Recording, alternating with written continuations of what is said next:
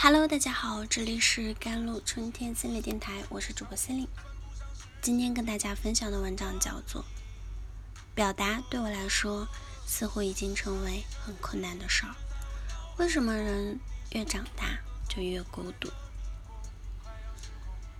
经常会收到粉丝的来信啊，表达对他来说似乎已经成为困难的事儿。为什么人越长大会越孤单？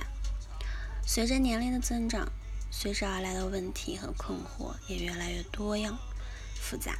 再加上我们害怕把不好的情绪传染给身边的人，因此任何外露式的情绪表达都显得越来越困难。今天我们来认识一下抒情障碍啊。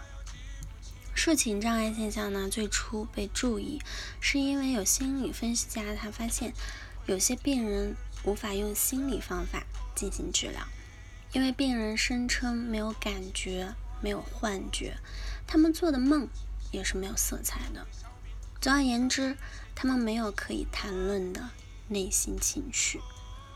那哈佛大学精神病学家彼得呢博士首次提出了这一概念，他描述如下：他们指数的情感障碍的人呢，给人的印象是与众不同、格格不入。好像来自完全不同的世界，却生活在被情感主宰的社会。抒情障碍的人并不是没有感觉，而是他们不会表达，尤其是无法用语言准确的表达自身的感觉。他们完全不具备情绪之类，又称情商 （EQ） 的基础技能，自我意识即意识到情绪的发生。那抒情障碍者的困境在于。无法用言语来形容感觉，就等于没有产生过这种感觉。较为严重的抒情的障碍在少数，而更为常见的是，绝大多数有社交焦虑的人，大都缺乏准确表达自己情绪的能力。另外，从更积极的方面来看，要想拥有更好的人际关系，提高自己的表达能力，也是一个不可或缺的过程。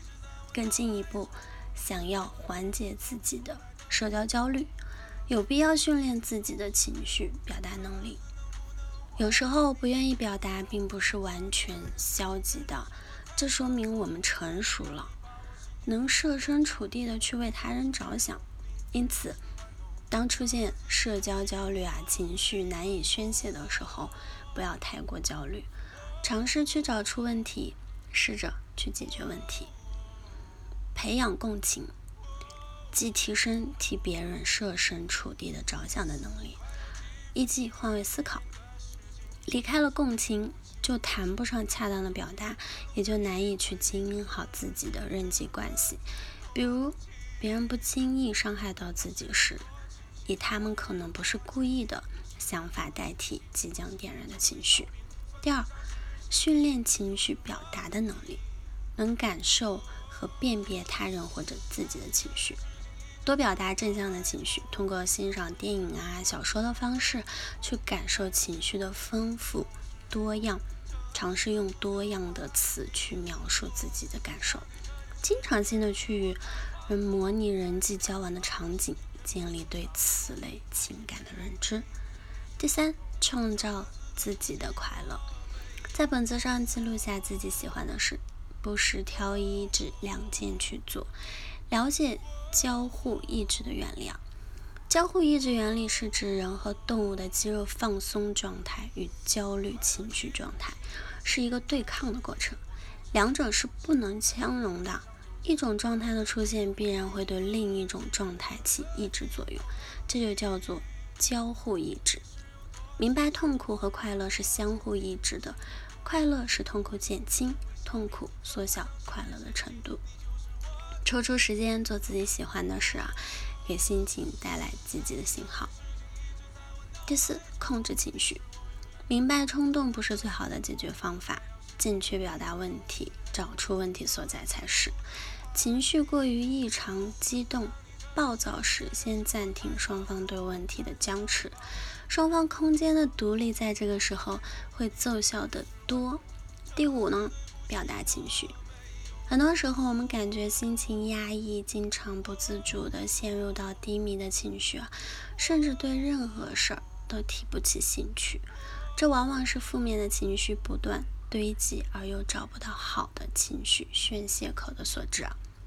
第六，记录心情，在日记本啊、朋友圈写下自己的情绪，从某种意义来上说呢，这也是一种发散负面情绪的告别仪式。第七。正确预测表达情绪的后果。很多人在表达时会想：我的表达会不会感染到自己身边的人？还是不要麻烦他们了。其实被表达的对象往往是我们身边最亲密的亲友，而没有比他们更希望我们好的人了。因此，把犹豫变成 just see it。那有时候我们寻求的不是一个结果，而是减轻情绪的压抑度。因此。无论承认与否，随着年龄的增长，我们或多或少都会存在着抒情障碍。感受到问题严重时，把表达自己的情绪当成是第一的解决方式。交流最大的意义在于创造一种缓解情绪、解决问题的氛围。Just say it。好啦，以上就是今天的节目内容啦。咨询请加我的手机微信号：幺三八。二二七幺八九九五，我是 Celine，我们下期节目再见。